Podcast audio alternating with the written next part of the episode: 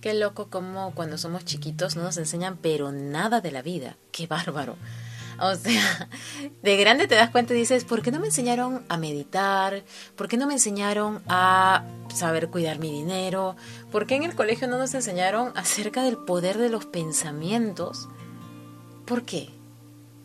Pero como al final el por qué no te sirve de nada, lo que yo empecé a cuestionarme es, ok, de hoy en adelante, ¿qué puedo hacer distinto ya que nunca conté con esas herramientas de vida cuando era chiquita?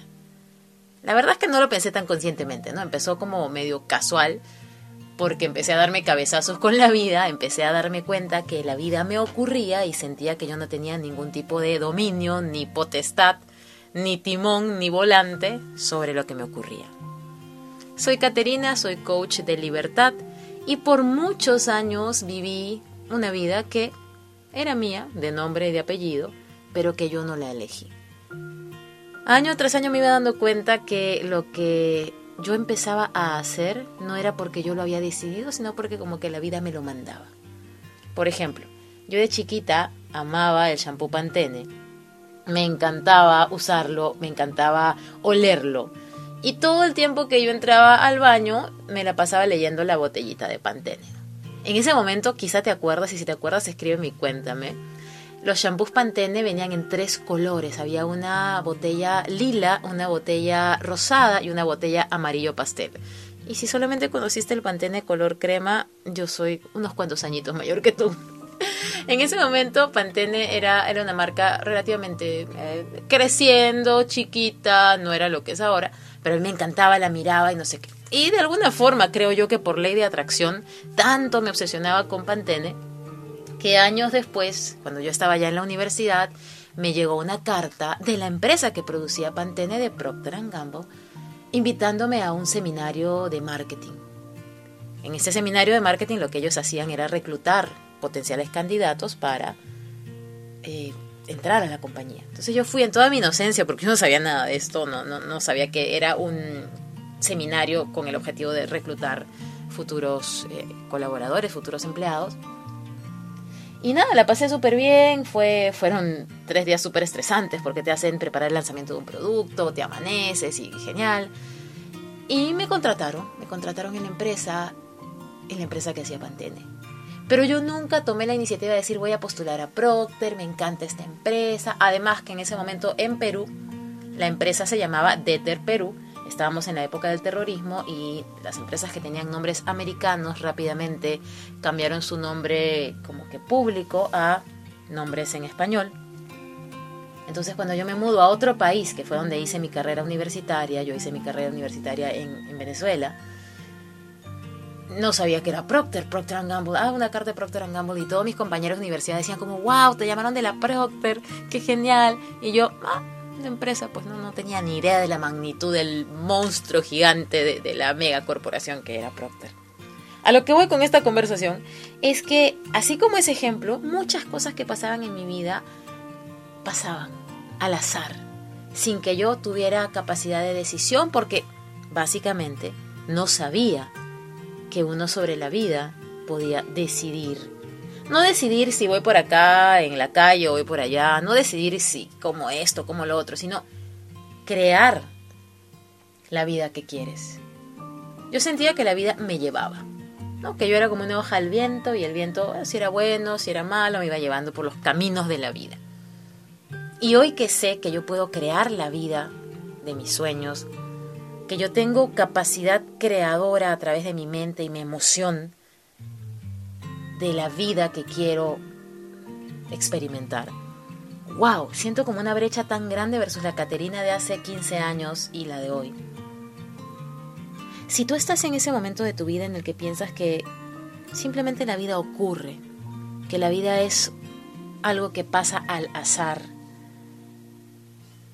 te sugiero, te planteo, te recomiendo que veas la vida de otra forma de verdad.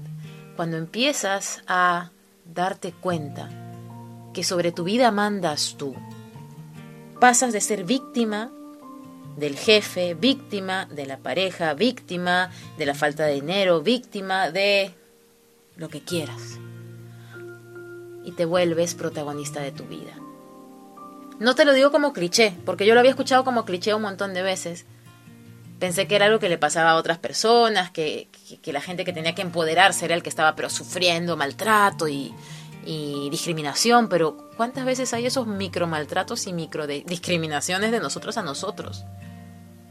No, yo no puedo. No, si renuncio me voy a morir de hambre. No, cómo voy a terminar esta relación si es que él es tan bueno. No, cómo me voy a alejar de esta amiga que es una súper chismosa, pero es que le debo tanto. ¿Y cómo te estás maltratando? Aceptando en tu vida cosas que hacen que no sea la vida que quieres vivir.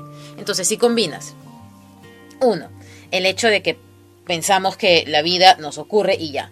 Y dos, el hecho de que la gratitud o la lealtad mal entendida a veces hace que nos quedemos en sitios en los que no queremos estar. Imagínate el tipo de vida que empiezas a vivir. Y yo la viví por muchos años. Por muchos años. Sócrates dijo en algún momento de su vida, muchos años atrás, que la única vida que valía ser vivida era la vida examinada. Esto quiere decir que la única vida que hacía sentido vivir era una vida en la que uno explorara esa vida, en la que uno evaluara, ok, ¿qué está pasando? ¿Quién soy? ¿A dónde voy? ¿Por qué? ¿Por qué me gusta esto? ¿Me gusta realmente o es porque me lo están imponiendo? ¿Me gusta realmente o es porque todo el mundo lo hace así? ¿Me gusta realmente o es porque es lo que se espera de mí? Yo me acuerdo que por muchos años en mi tablero de sueños, en esta herramienta que se basa en la ley de la atracción, pero también en el poder creador de tu cerebro, yo ponía como uno de mis deseos, como uno de mis sueños, una foto en la que salían un hombre, una mujer, una pareja, y sus dos niñitas, ¿no? La familia perfecta y feliz.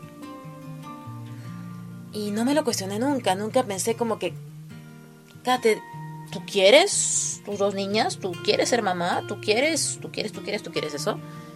Y el tercer año que lo puse dije, yo no quiero, yo no quiero ser mamá. Yo, Caterina Espinosa, ¿no? no digo que esa sea tu forma de vivir ni, ni lo que yo te recomiende. Yo no quiero ser mamá, porque lo estoy poniendo. Ah, porque por muchos años esa fue la figura de familia feliz en mi hogar. Papá, mamá, mi hermana Gina María y yo. Mi hermana Bárbara llegó muchos años después, por eso como que no, no estaba en esa figura mental. Pero, por otro lado, lo que se espera es que encuentre pareja, se case, tenga el 1.5 hijito de la estadística de una familia feliz, entonces, entonces redondeando, dos hijitos, y en mi caso mujercitas porque más tranquilas, pura creencia. Entonces ese año ya no puse esa fotito, puse la foto de lo que yo realmente quería, que era una vida libre, una vida feliz, una vida de amor, por supuesto, de compañía, de pareja, de crecer juntos, pero sin hijos.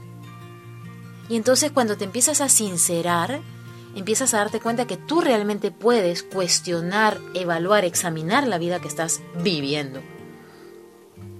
¿De quién es la vida que estás viviendo? ¿De tu jefe? ¿De tus padres? ¿De tus hijos? ¿De tus amigos? de tu salud, porque a veces hasta nos esclavizamos con la salud y con los malestares que sentimos y es como mi migraña, mi gastritis, mi fibromialgia, mi lo que sea, y entonces personalizas tanto esa enfermedad que se vuelve una protagonista de tu vida, cuando la protagonista de tu vida eres tú. Entonces, lo que dice Sócrates es algo que yo trato de tener presente siempre. Solo vale la vida que se vive de forma examinada, consciente, dándote cuenta.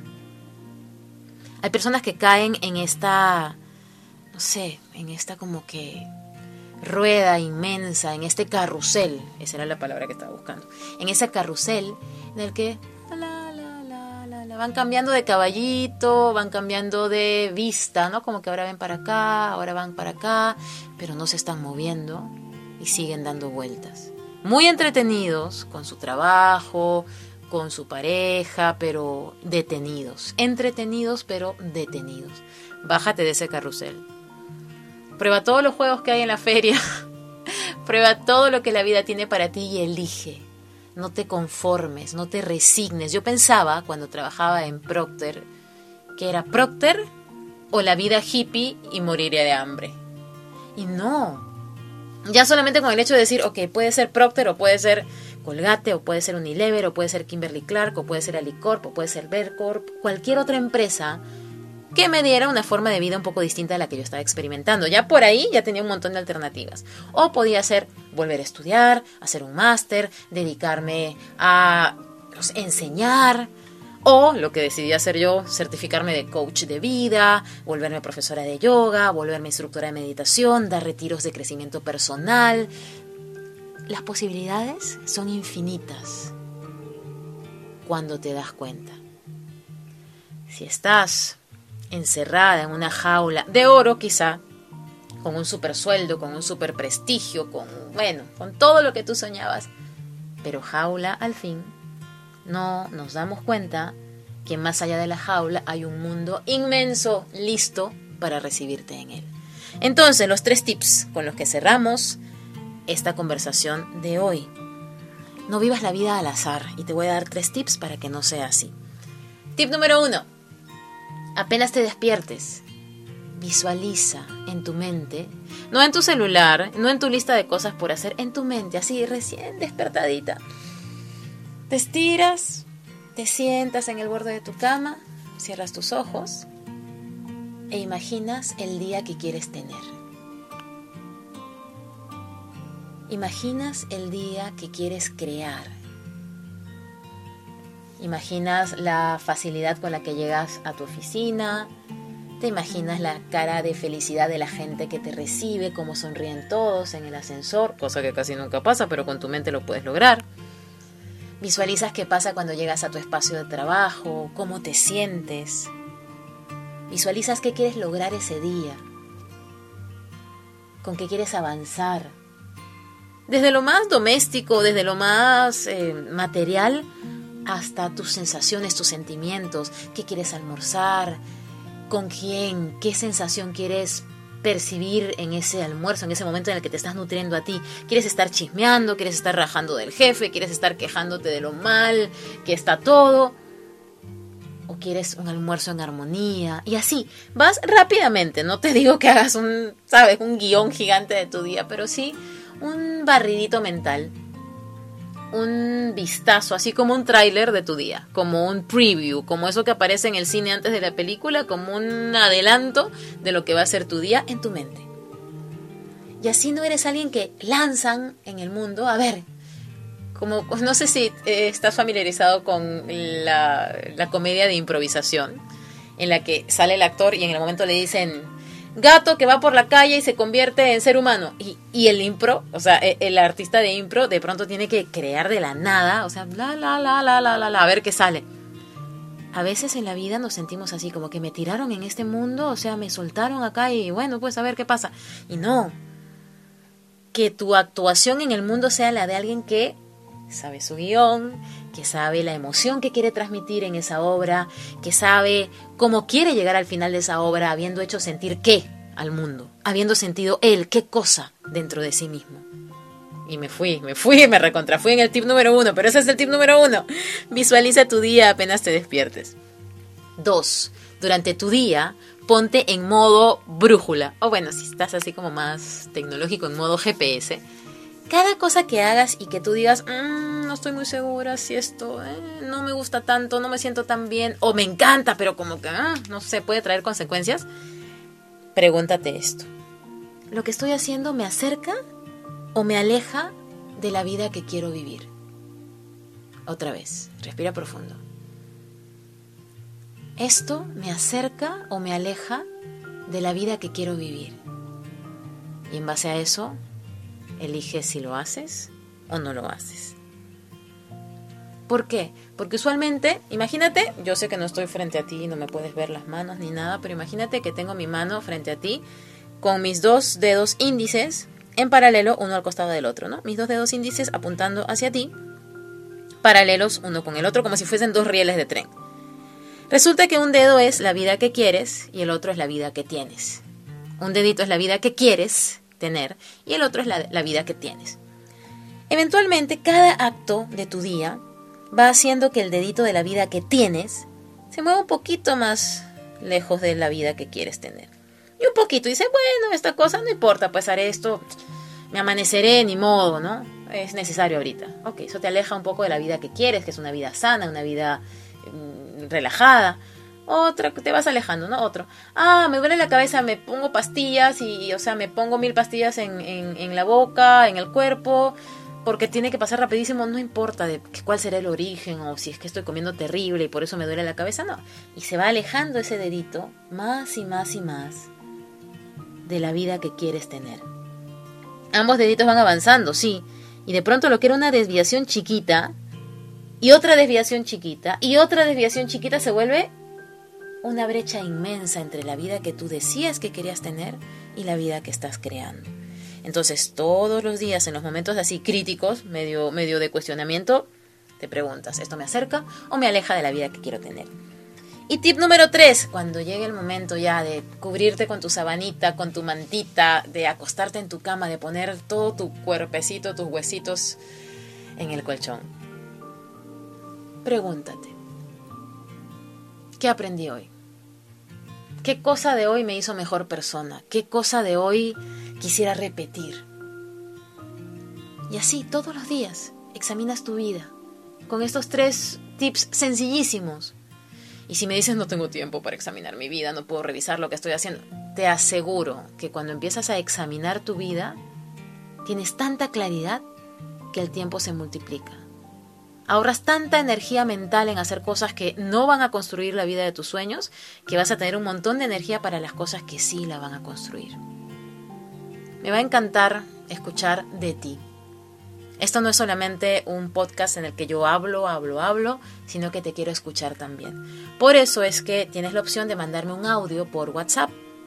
Yo estoy en Perú, el código de Perú es el 51 y el teléfono al que puedes mandar tu audio es el 972 5 no, es el 972 402 503 972 402 503 Está bien equivocarse. Yo soy una persona que era muy, muy dura conmigo al equivocarme y en otra ocasión hubiera parado el podcast, hubiera editado la cosa, hubiera cortado y me hubiera enojado conmigo misma. No más no más. Quiero que tú también seas así, que te des el permiso de equivocarte en la búsqueda de la vida de tus sueños. Soy Caterina, soy coach de libertad. Estamos en este mundo para brillar. Que tu luz brille siempre, que tu luz brille fuerte y que ilumine todo, todo, todo lo que está a tu alrededor. Sé feliz.